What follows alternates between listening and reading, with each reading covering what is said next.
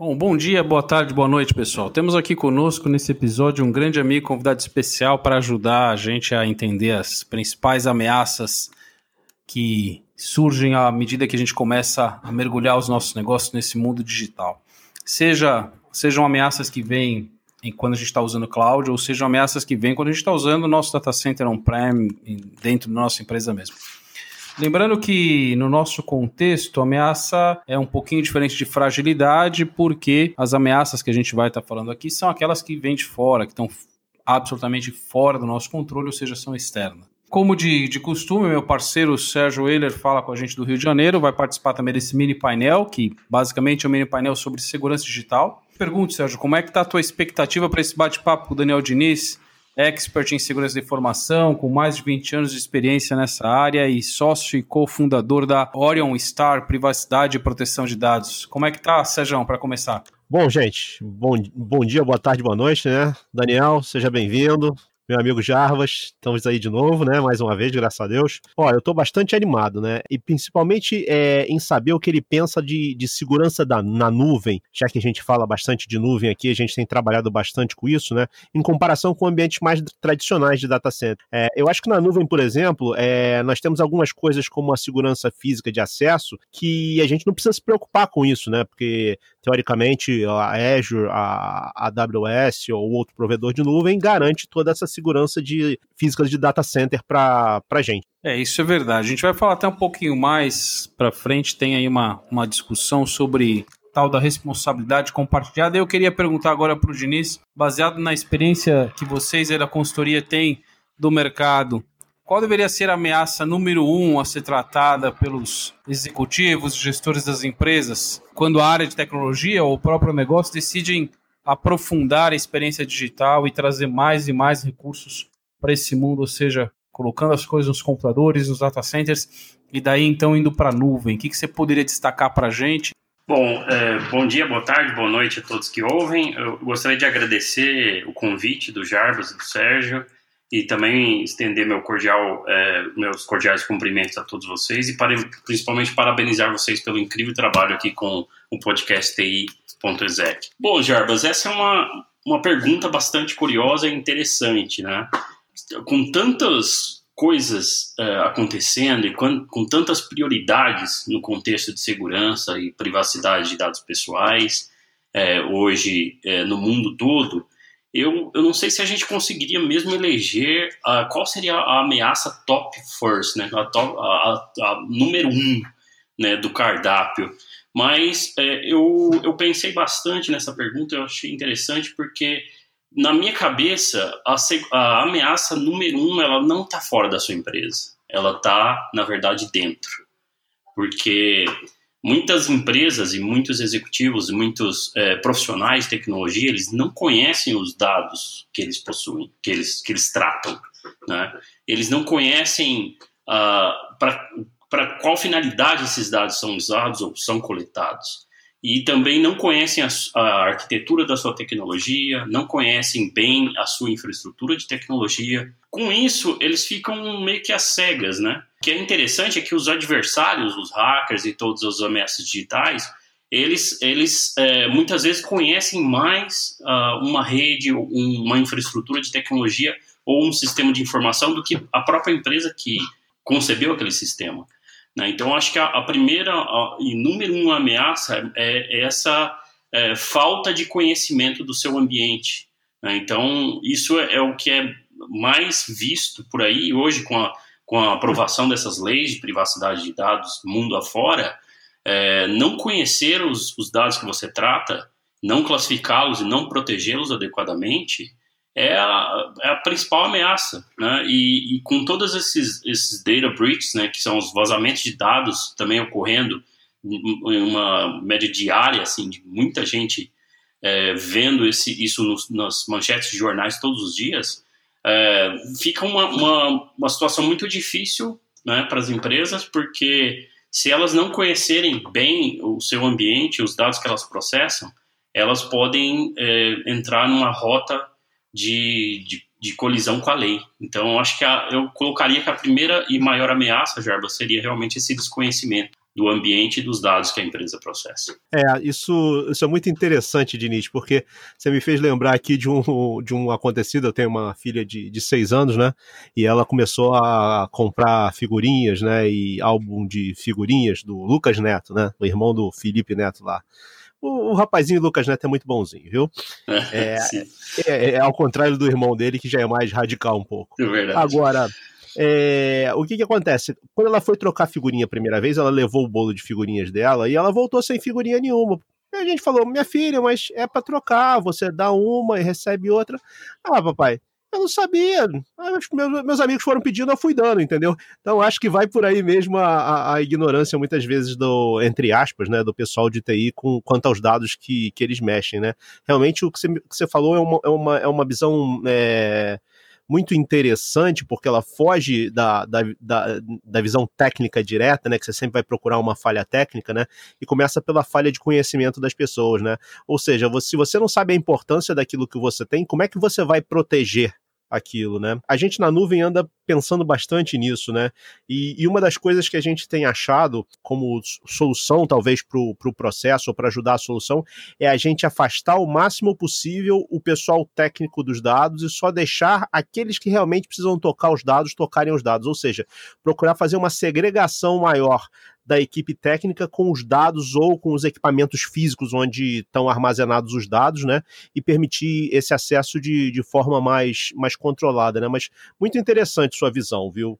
Eu diria que o, a busca aqui é um pouco do que a gente vem falando e que é um pouco o mote né, do, nosso, do nosso podcast, que é levar essa consciência, que a gente chama de consciência digital para as pessoas. Né? Existe um, um, um gap muito grande de educação digital uh, no Brasil, principalmente, enfim, país que tem carências de educação todas, de todas as formas, é, não seria diferente com, com o digital. E esse desconhecimento leva as pessoas a tomar decisões equivocadas. O não conhecer os dados acaba que não é algo que deveria ser feito somente pela área de tecnologia, que no final é o custodiante dos dados. Deveria ser feito pelo negócio como um todo. E eu, eu concordo com você, porque é, se você não sabe qual o valor dos seus dados, ou como os componentes ou os ativos digitais, e mesmo os ativos de recursos humanos, muitas vezes as empresas desconhecem, fica muito difícil tratar qualquer estratégia de proteção e, portanto, isso, sem dúvida alguma, se torna uma ameaça. Nesta linha, é, vocês entendem que os provedores de cloud, de uma maneira geral, e outros provedores de soluções digitais fazem um trabalho adequado de educação e até de consultoria junto aos clientes de maneira a minimizar os riscos uh, à privacidade dos dados uh, de seus clientes e clientes dos clientes, ou eles passam longe dessas discussões uh, de segurança, de riscos, até para encurtar o ciclo de vendas de soluções de cloud. Ou seja, não vamos falar sobre problemas, vamos falar só sobre as oportunidades, tratar isso lá na frente para não levantar mais questões e a gente ir logo para a assinatura do contrato. Como é que vocês Diniz, você vê esse aspecto? É, ótima pergunta, Jarbas. Eu vejo que os provedores de nuvem, né, uh, os, as principais nuvens uh, públicas hoje da internet, você percebe que eles, uh, eles vêm se preocupando um pouco mais recentemente com ajudar os clientes a entenderem e, e, aumentar essa conscientização digital que você. Porém, eu acredito que, que ainda é muito deficiente essa, esse apoio dos, dos provedores, justamente porque se colocando no, no papel deles, eles, eles não querem é, realmente interferir muito, até por causa da questão da responsabilidade é, na, na, concepção das soluções ou, ou, até mesmo o setup desse tipo de solução, ele, ele deixa mais a critério do cliente mas uh, eu acredito que eles poderiam melhorar bastante a respeito disso e, e ajudar os clientes a entender essa, essa te, essas tecnologias. Porque a cloud ela, ela tem em, sua, em seu favor ela ter sido concebida é, muito recentemente essas tecnologias de cloud.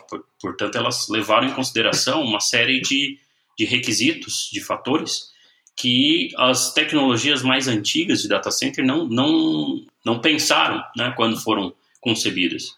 Né? E a própria segurança e a, e a privacidade dos dados, elas foram levadas em consideração quando essas soluções de cloud foram concebidas. né? ou seja, foi by design. Então, eles foram criados incluindo esses requisitos. E só que isso foi criado em forma de ferramentas e soluções, e muitas vezes o que falta do lado do, dos clientes, desses provedores de cloud, geralmente é o conhecimento mesmo de como usar essas tecnologias e como empregá-las de maneira a não só uh, conhecer bem esses dados, como nós falamos, mas principalmente colocá-los, é, fazer o setup de todas essas soluções de maneira a seguir a lei, seguir o que a lei é, preconiza, né, a lei de proteção de dados, é, e também se aproveitar dessa tecnologia de forma a tirar o máximo dela. Então eu acredito que eles podem ainda melhorar bastante, eles têm muitas vezes usado parceiros de negócio, né, porque eles não têm capilaridade, os provedores, suficiente para uh, dar toda essa assistência que os clientes precisariam. Então, assim, eu acredito que as empresas precisam ter um parceiro de confiança, né, que elas uh, possam utilizar e não simplesmente se apoiarem totalmente no, no, no provedor de cloud, é, exigirem uma, um apoio, sim, da, da adoção do, do, do, da tecnologia de cloud por aquele específico provedor, mas também terem ao seu lado pessoas que, que, que a empresa confie para ajudá-la nessa jornada aí de adoção dessas tecnologias.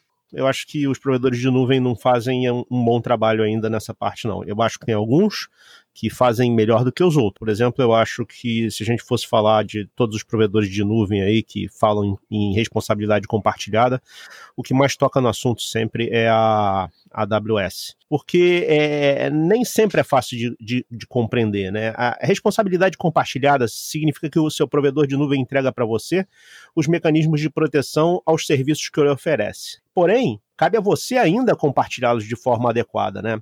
É, vamos tomar, por exemplo, aproveitar a palavra jornada para nuvem aí do, do, do Diniz. É, o que, que acontece quando alguém vai para a nuvem? A primeira coisa que alguém vai pra, faz quando vai para a nuvem é fazer o famoso lift and shift, né? Pegar o que ele tem e levar para a nuvem. Então, ou seja, eu tenho 10 servidores aqui, eu vou levar 10 servidores iguais pra, igual para a nuvem, né? Aí quando você começa a ir para a nuvem, você percebe que que tem algumas configurações que têm que ser ajustadas, tem algumas coisas que têm que ser repensadas, mas o você tirar os seus servidores do seu data center e levar eles para a nuvem não significa que é, o, o, provedor de nuvem vai garantir que ninguém vai invadir seus servidores. Não, se você botar senha 123 e botar uma máquina conectada direto na internet, alguém vai invadir o seu servidor. Por isso que é importante a gente é, olhar isso de uma forma mais ampla, um pouco mais do alto, que a jornada, na, na jornada para a nuvem, uma das coisas mais importantes importantes e mais vantajosas que eu vejo, por exemplo, é você passar a utilizar funções que são gerenciadas pelo seu, seu provedor e são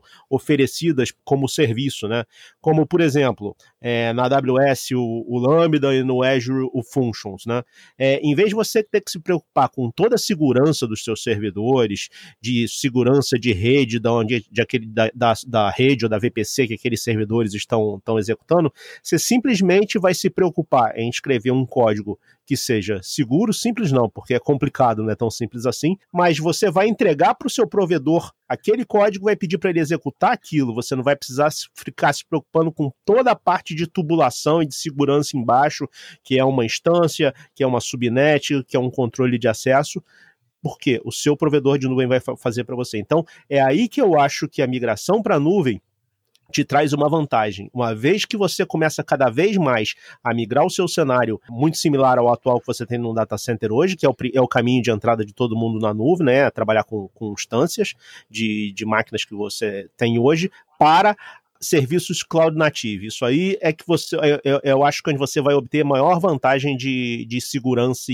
aí, de segurança aí, né? E vai tirar mais proveito aí da questão de responsabilidade é, compartilhada. É, assim, tem uma é, é, é, um aspecto interessante a questão da responsabilidade compartilhada, que é basicamente a cloud, nesse caso a AWS que, que prega esse modelo, preconiza esse modelo, mas isso existe em todos os provedores de uma forma ou de outra, sejam até provedores de data center, de colocation, porque ele vai até um certo ponto da tua infraestrutura. A aplicação não tem como, não tem por onde, como você falou, Sérgio, ela precisa ser desenvolvida de forma segura. Isso às vezes é uma confusão que surge muito é, na cabeça das pessoas, porque as aplicações precisam é, ter um grau de maturidade muito grande para se tornarem aplicações seguras de fato para rodar na nuvem. Aí que eu, eu volto e vou um pouco além do que você está falando no que diz respeito a usar uh, uh, serverless ou Lambda ou functions ou seja o que for, eu diria que o primeiro passo para as empresas é usar já a, a software as a service, porque você não precisa se preocupar com nada disso, nem com o desenvolvimento de software. Tem muito pacote de software, de software no mercado, bem desenvolvido, bem desenhado e que roda muito bem na nuvem e que não precisa de nenhum esforço para você manter também, e você já tem o pacote completo. Né? E aí, desde um e-mail até uma aplicação financeira, passando por todas as aplicações hoje, você de alguma forma ou de outra tem uma oferta uh, já feita em nuvem. E aí você não precisa se preocupar nem com o que é compartilhado, nem o que é não. Mas volta para o ponto do Diniz, que é bem importante, eu acho que é o ponto fundamental, no que está relacionado ao conhecer o que você tem para depois proteger, saber o valor das coisas para saber se você está colocando as fechaduras em quantidade, em número suficiente. E daí que eu pergunto também é, se vocês acham que os profissionais de tecnologia hoje, e a gente pode começar a resposta pelo, pelo Diniz, estão preparados para lidar com coisas sofisticadas que vêm na nuvem ou com a nuvem que passam a ser responsabilidade do cliente, coisas como criptografia de dados, como defesa em, em, em camadas, em profundidade, mapeamento de riscos, ou seja, é, essa, esse mundo todo com essas novas ferramentas que estão à disposição, porém, muitas delas têm que ser ligadas, desligadas e ou configuradas pelo próprio cliente. Como é que vocês veem essa sofisticação tecnológica que vem junto com a nuvem se tornando uma resposta às ameaças, porém trazendo aí é, é, mais trabalho e a necessidade de profissionais mais bem capacitados nos times de tecnologia. Como é que vocês veem essa, esse desafio para as empresas?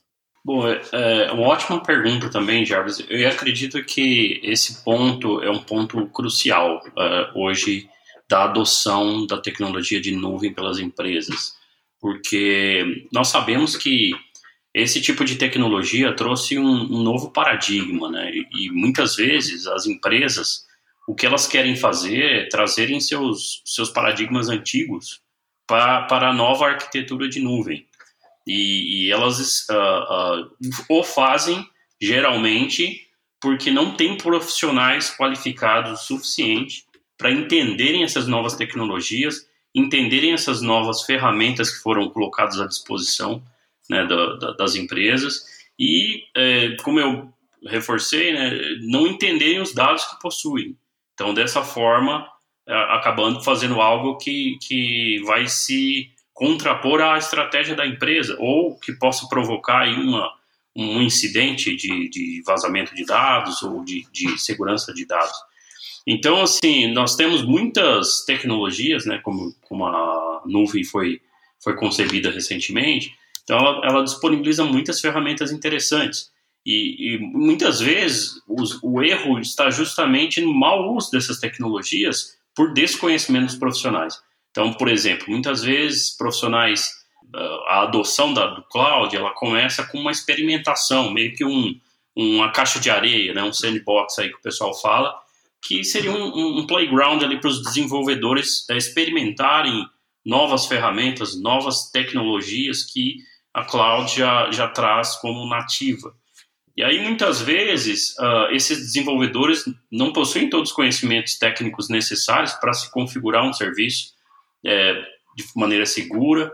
E, e como ele está realmente num sandbox, está tá experimentando, é, não é difícil acontecer de os desenvolvedores copiarem um dataset do, é, a que tem acesso, ou às vezes copiar uma base de dados de um ambiente de desenvolvimento que eles têm acesso e nós sabemos que uh, boa parte das empresas acabam utilizando esses ambientes de desenvolvimento com dados válidos de produção, e esse tipo de massa de dados ir parar numa dessas sandboxes eh, de nuvem pública que estão acessíveis publicamente pela internet, e aí acabar que algumas uh, massas de dados como essa acabarem sendo encontradas aí pelos hackers eh, e isso redundar num, num, num grande incidente data breach.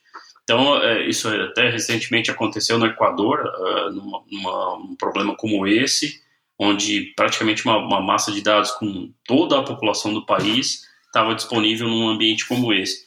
E a maioria dos incidentes que ocorreram com soluções em cloud foram é, justamente de, dessa forma que, que ocorreram. Então, muitas vezes, nós, nós percebemos que uh, a percepção em geral é, sobre cloud é que é uma tecnologia insegura, o que está longe de ser verdade. Né? Então, é, se as empresas é, é, utilizassem todas as ferramentas e, e, as capacidades que a cloud tem para proteção de dados, é, podemos afirmar com certeza que dados possam, é, se forem adequadamente colocados e esse ambiente for, for adequadamente configurado, muitas vezes podem estar tá mais seguros do que nos data center on-premises das empresas é, que existem hoje. Né? Então, é, eu acredito que, que as empresas precisam investir na, no, na formação, no treinamento desses profissionais. É, é uma carga bastante pesada para as empresas, né? Ter que treinar todos os profissionais que vão lidar com isso. Os próprios profissionais realmente também têm que tomar a frente da, da, da sua formação e, e, buscarem uma especialização é, nesse tipo de tecnologia, é, com os diversos treinamentos e, e, e certificações a, hoje à, à disposição. Né? Muitos desses treinamentos completamente de graça, basta que a pessoa tenha disponibilidade para fazer os treinamentos à distância. Então, existem muitas ferramentas, muitas maneiras para que esse, essa especialização esteja disponível aos profissionais e as empresas precisam se preocupar com isso, porque o que pode ocorrer é que ela possa contratar uma, uma tecnologia de ponta, mas dado esse gap de conhecimento, de especialização da sua equipe, ela fazer mau uso de, de uma ferramenta que seria algo que iria trazer um, uma grande vantagem competitiva. É verdade, Diniz. Esse é um problema muito sério, né? Aliás, é um problema que já acompanha a gente no mundo de tecnologia há muito tempo, né? Que é o famoso débito de, de conhecimento. É, a nossa profissão ela anda tão rápido que é muito difícil você você acompanhar tudo. Então, junto com o débito de conhecimento aí vem a, a, a, a como é que eu vou dizer, a refração à mudança, né? As pessoas geralmente não gostam de mudança, né? E queira ou não, a nuvem, apesar dela parecer que ela te possibilita fazer tudo que você tem no seu data center hoje na nuvem, ela te possibilita fazer igual, não é para você fazer igual. Né? Aí a gente é, remete lá ao comecinho do nosso, do nosso podcast, acho que no primeiro ou segundo capítulo, que a gente falou sobre ir a São Paulo de de Fusquinha, né? Então acaba acontecendo isso. E uma vez que você tem também é, muitas opções disponíveis para você fazer as coisas na nuvem, você tem muito, mais opções ainda para errar. Então isso é uma coisa que a gente pode precisa se preocupar muito, né? Além do que usando a nuvem do mesmo jeito que você usa seu data center, as coisas podem sair caras, né? No teu data center, você deixa teu servidor lá ligado, 24 horas por dia se ele não está trabalhando. Por que, que você vai fazer isso na nuvem se você está pagando 24 horas por dia, né? Então, realmente, é, a mensagem é essa, né? Pessoas têm que se adaptar à nova realidade, têm que estar sedentas por aprendizado, disponíveis para aprendizado, porque isso vai ser necessário, né? Uma das coisas que a nuvem permite para a gente, em termos de melhorar a segurança um pouco, nesse cenário de transição, por exemplo, é o que? A nuvem é, é como se fosse uma camada acima do data center, né? Ela virtualiza o data center, né? Então, é uma boa oportunidade para a gente fazer também é, uma coisa que é afastar mais as pessoas de desenvolvimento e até as pessoas de infraestrutura das máquinas, das instâncias, dos databases, com que? Com automatização de infraestrutura na nuvem, né? Em vez de dar acesso aos teus, é, aos teus é, trabalhadores é, técnicos a consoles, que, que eles possam fazer muitas modificações, tenham acesso a consoles das máquinas muito fácil, você automatizar esses, os processos de deployment, a, automatizar os processos de setup, para quê? Para que você tenha isso de forma é, uniforme, que você tenha governança sobre esse processo e que você evite erros humanos, né? Então, eu diria que isso hoje é um, seria um must para você considerar sua ida para a nuvem aí, falando de segurança. É muito né? bom, você trabalha com duas premissas muito importantes que muitas vezes não são levadas em consideração pelos pequenos, médios negócios e muitas vezes pelos grandes negócios, que é você trabalhar as funções de segregação de função e você também trabalhar a função de privilégio mínimo, que basicamente você não precisa dar acesso para quem não precisa de acesso e você deve baseado nos exemplos que vocês já, já, já comentaram, manter uma segregação grande de atividades. Você não pode ter alguém que tem a capacidade de destruir o, o ambiente como um todo, de ter acesso a todas as coisas. Um time precisa ir até certo ponto, outro time até certo outro ponto. Independente se você usar, estiver aí trabalhando a questão de uma linha ou um pensamento mais próximo a DevOps, é, e não quer dizer que tudo deva estar misturado e a cargo de uma única pessoa, de uma única equipe. Você precisa segregar ambiente, segregar controle de segurança, e, e buscar limitar o acesso das pessoas sempre que possível, no, no, na, na, busca não de é, impedir que alguém faça algo de errado com dolo, mas sim que alguém não cometa um grande equívoco e ponha um grande conjunto de coisas é, sob risco e abaixo. Então essa é a ideia dessas coisas. Nessa linha ainda... Oi, desculpa, e, pode, por, pode seguir. Só pegando o gancho, Jarbas, é, só pegando o gancho do que você disse, é, é, isso é tão importante esse ponto que vocês levantaram, porque as pessoas, os seres humanos, né, nós somos humanos, os humanos erram, as pessoas erram. Então, a pessoa briga com, com a namorada, com a esposa, com o filho, chega abalado no trabalho, e aí, às vezes, como disse o mesmo Sérgio lá, tem acesso a essas consoles, essas ferramentas é, de configuração da, da tecnologia, e aí ela comete um erro, deixa uma porta aberta que não estava antes e, e vai embora e, e, ou passa mal ou, ou, tem problema. Então esse tipo de, de, coisa que nós humanos nós estamos sujeitos ao erro. Quando você automatiza, quando você traz essa camada de automação, não só você vai, é, como disse o Sérgio, ter uma governança, vai ter métricas que te digam o caminho por onde as coisas estão passando e, e, e se estão passando da forma como se espera que elas deveriam estar é, produzindo aí os resultados, é, mas também você coloca uma previsibilidade, né? Você coloca ali uma, uma, uma você tem previsibilidade do, do, do, resultado das coisas. Tudo vai acontecer de acordo com o que foi programado. Né? E, e, na linha do, do DevSecOps, né? que aí o pessoal fala de DevOps, e aí incluindo segurança veio o DevSecOps, é, que acaba se tornando uma disciplina onde você tem um, uma entrega contínua, né, uma integração contínua e uma entrega contínua, incluindo as questões de segurança e privacidade de dados by design, que aliás é um, é um requisito da LGPD. Não sei se vocês sabem, mas a nossa Lei Geral de Proteção de Dados incluiu a privacidade e segurança de dados por desenho como um dos seus Ainda bem que você tocou no assunto, Diniz. É, é, essa questão da, da LGPD, assim como foi o GDPR, que é a, a, a irmã mais madura da LGPD, a Lei Europeia de Privacidade é, de Dados, a GDPR.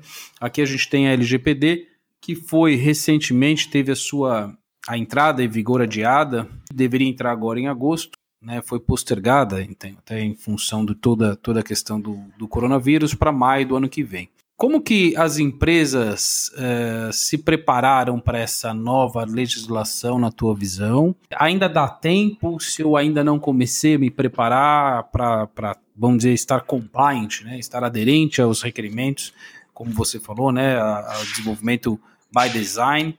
Quais os principais riscos para o negócio se eu não fizer, e importante para quem está nos ouvindo aqui, é como, ele, como as empresas podem, a partir da necessidade de estar aderentes à LGPD a partir de, dentro de alguns meses, tornar isso uma oportunidade de negócio, criando diferencial competitivo em relação a, a, ao mercado de uma maneira geral. Como é que você, como que para você está acontecendo essa questão da LGPD? E aí o Sérgio, se puder complementar também. Bom, muito, muito boa observação, Jarvis, e ótima pergunta. É, eu venho acompanhando esse mercado de, de privacidade de dados pessoais é, por, por, volta de quatro anos já, mesmo antes da lei ser aprovada, né, já, já vinha acompanhando a evolução da mudança da diretiva de privacidade da União Europeia no que veio a se tornar o regulamento da, de privacidade da União, da União Europeia, que é o GDPR, que na realidade nós sabemos que foi uma resposta né, justamente às, às tecnologias é, de, de, dados né, que estavam aprendendo e usando esses dados, muitas vezes até contra os cidadãos. E aí a, a nossa legislação ela vem, vem assim, sido, é, sendo discutida no Congresso Nacional há mais de 10 anos, essa, essa discussão começou em 2010. E é, o que eu pude acompanhar é né, que, em função de, de, vários incidentes que ocorreram, o caso Snowden e outros casos também que ocorreram, a nossa lei foi ganhando tração, a discussão foi uma discussão rica, durou 10 anos, quase 8 anos no Congresso, e, e, com vários especialistas participando da discussão, e culminou na aprovação depois da, da, da entrada em vigor do GDPR em, em maio de 2018. Né, a nossa lei acabou sendo aprovada por unanimidade nas duas casas do Congresso em, em agosto de 2018. E aí, o que eu percebi, Jarbas, foi, foi bem assim, né? A, a primeira onda, né, de, de 18 ao final de, de 19, nós vimos uma, uma certa incredulidade da, das empresas em que é, até um hábito às vezes do brasileiro de falar assim, ah, essa lei não vai pegar, né? E, e aí não prestar tanta atenção no assunto e ou muitos setores econômicos chegarem, é, econômicos chegarem atrasados na discussão. Né? Então, como a lei precisou é, ter uma nova discussão sobre a Autoridade Nacional de Proteção de Dados, que ela precisou ser recriada depois no final de 18 por medida provisória. Então, assim, setor, muitos setores econômicos começaram a se envolver na, nos debates porque viram que já tinha sido aprovado e eles não tinham contribuído. E aí, de 18 a 19, como eu disse, ficou um, uma certa incredulidade, ou muitas vezes as empresas tomando pé da situação, tomando conhecimento do que, que é essa lei, o que, que eles iam ter que fazer a respeito dessa lei, e também né? Se, se seria difícil ou fácil, o que, o que, que eu tenho a ver com isso, basicamente. É, e nós tínhamos a previsão né, da lei entrar em vigor em, em agosto de 2020, né, após 24 meses da sua aprovação, o, o famoso período de vacatio legis. Uh, e em função do coronavírus, como você colocou, por enquanto nós temos a legislação é, em análise por medida provisória também, é, seu adiamento por enquanto para maio de 21, que pode ser que é, mude também, se essa medida provisória não for acolhida pelo Congresso Nacional, volta a, a, a valer a lei, né, a entrada em vigor da lei volta para agosto de 20 e as penalidades, as multas, só a partir de agosto de 2021. Então eu acredito que é, realmente a gente é, já, já superou essa fase da incredulidade e nós estamos vendo uh, todos os setores econômicos se mexendo realmente e, vendo que sim, isso é comigo. Porque, Jarbas, não, não se trata de um, de um fenômeno brasileiro isso, não é uma, algo que o Brasil inventou. Né? Como você mesmo disse, a gente seguiu a Europa. É, criou uma legislação, inclusive, é, 95% igual à da, da Europa para privacidade e proteção de dados pessoais, e esse é um assunto global, né? mesmo vários países, até mesmo os Estados Unidos, que é um país mais afeito a, a business, que não, coloca tanta regulação, também já estão discutindo privacidade pessoal, de dados pessoais lá na, no seu congresso. Então, esse é um assunto global, isso veio para ficar. Né? E nós estamos no, já numa fase em que as, que as empresas estão correndo atrás do que elas têm que fazer e estão já trazendo parceiros, trazendo coisas, é, pessoas que possam ajudar. E, e, a sua pergunta se dá tempo, claro, com certeza dá tempo. Por causa de uma coisa: nós nunca vamos estar 100% conformes a essa lei. Porque não existe segurança 100%. E não existe também compliance 100%. A gente tem que provar, tem um. Essa lei é chamada de lei principiológica, né, que são os 10 princípios de proteção de dados. Um desses princípios é accountability. Então, por meio de accountability, nós temos que provar para a Autoridade Nacional de Proteção de Dados e para os nossos clientes que nós estamos protegendo esses dados. Né? Então, nós temos que empregar os melhores esforços à nossa disposição. E para isso eu tenho que começar o quanto antes, porque o período de, de, que as empresas podem ser multadas começa daqui a um ano. Mas você pode já ter um problema com o seu cliente hoje. Né? Se seu cliente for até você e for precisar fazer uma auditoria, por exemplo, para saber como que esse assunto está sendo tratado por você, que é um fornecedor dele. Então ele vai querer olhar esse tipo de coisa. E eu, eu, a minha experiência, Jarbas, já diz que isso já está acontecendo. Essa seleção natural já está ocorrendo pelos clientes. Eles estão fazendo auditoria, eles querem saber como é que está a governança desse assunto, porque é um assunto que diz respeito à, à responsabilidade civil dos agentes de tratamento de dados, né, entre o controlador e o, e o processador de dados. Então, os consumidores também daqui para frente, eles vão selecionar seus fornecedores com base na confiança. E privacidade segurança é sobre confiança. Se a sua empresa ela aproveitar esse momento para entender melhor esses dados, como a gente falou lá, e entender é, o, quais são os dados que ela coleta, para que finalidades são utilizados, ela vai poder fazer realmente do limão a limonada, porque ela vai fazer uma, melhor governança desses dados vai entender melhor esses dados e aí vai proteger também melhor esses dados. E com isso, protegendo melhor esses dados, ela reduz esse risco né, de, de vazamento. E isso se torna um diferencial competitivo, e na verdade tem algumas empresas já até explorando isso como marketing mesmo, é, a proteção e privacidade é, de dados pessoais como um diferencial competitivo. Eu acredito que é, as empresas brasileiras deveriam enxergar isso sim como um diferencial competitivo e incluir essa, uh, essa capacidade de, de proteção de dados e privacidade como algo que as diferencia da sua concorrência, Jarvis. Então, acho que é um assunto que, que ainda vai gerar bastante discussão e bastante coisa boa aí no mercado e, e a gente espera poder ajudar muito e, e uma forma de ajudar é estar aqui com vocês falando sobre o assunto. É verdade, Daniel. Todo mundo acha que. Já ouvi até gente falar que isso era. Essa LGPD era igual o bug do ano 2000, né? Nada ia acontecer, né? Mas isso não é verdade, não, né? Isso é, é, é, uma série de regras bastante rígidas, né? E que merecem a atenção das empresas, né? Só que as empresas, como você é, citou de outra forma, eh, não devem enxergar isso apenas como uma coisa chata, né?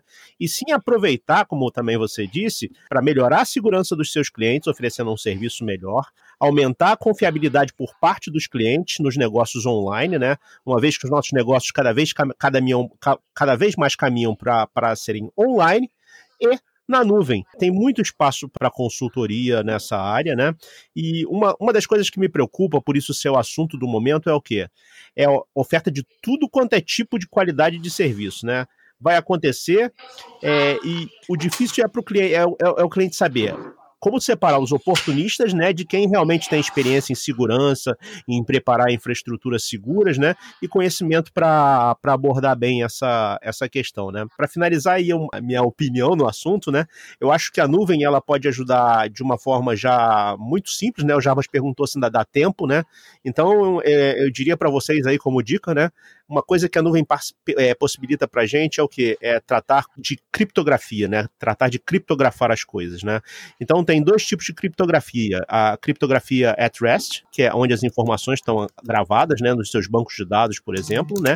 E a criptografia in transit, né?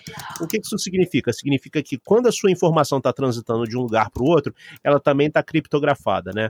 A nuvem te ajuda bastante nisso, tá? Isso está disponível para você começar a utilizar de forma imediata e para te ajudar a acelerar a estar tá compliant com a LGPD aí. É claro que isso é só uma parte do, do, do problema, mas é, eu creio que vai te ajudar bastante. Muito bom, Sérgio, muito bom. É fazer, fazer esse até o, uma proposta aí de, de nome para esse episódio, fazer dos, dos com, com os limões uma limonada. Não é fácil trabalhar, fazer auditoria, seguir regulações governamentais não é algo simples, é como o Diniz falou, uh, não tem como você ter segurança 100%, porém existe uma linha tênue entre você buscar essa segurança e você fazer de conta que está buscando segurança. Então, o mais importante, eu acho que a LGPD traz uma referência para as empresas de como tratar a privacidade de dados dos clientes e, sem dúvida alguma, vai gerar um conjunto de empresas que estarão mais próximas dessa busca e outras que não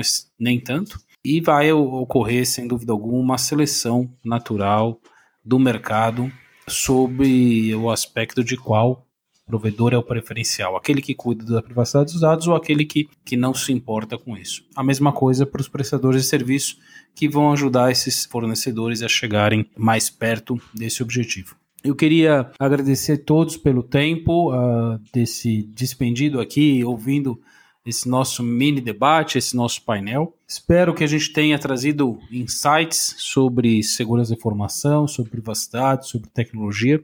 Mais uma vez, nosso objetivo aqui é através de um trabalho absolutamente aberto, não sem, sem nenhuma vinculação a empresas ou, ou a marcas ou a produtos, mas sim trazer uma reflexão sobre o que a gente vê no dia a dia, nos nossos, nos nossos trabalhos, junto aos nossos clientes, dentro das nossas empresas, e compartilhar um pouco desse conhecimento com todos vocês. Agradeço a participação do Daniel Diniz, que trouxe toda a experiência dele nesse mercado, experiência de longa data, a qual tive o prazer de trabalhar junto com ele, assim como com o Sérgio também, como a gente já comentou em outros, em outros episódios. Muito bom dia, boa tarde, boa noite a todos. Espero mais uma vez que tenham gostado e deixo aí com os meus amigos, com o Daniel, depois com o Sérgio, o espaço para eles também se despedirem, darem a última mensagem para vocês, pelo menos a última mensagem deste episódio. Grande abraço a todos e até a próxima, pessoal.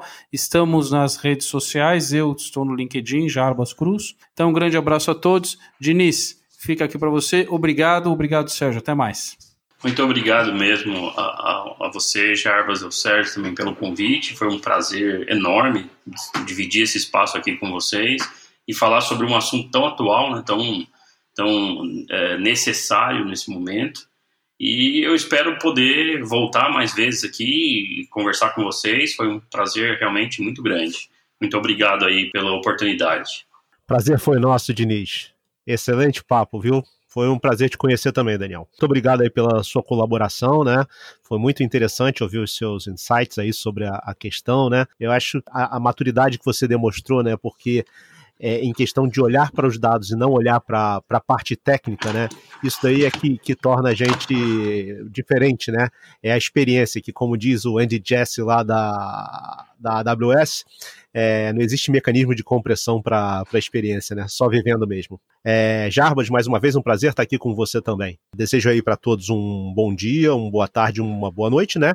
E também que peço que vocês me sigam lá no, no LinkedIn e gostaria de receber perguntas.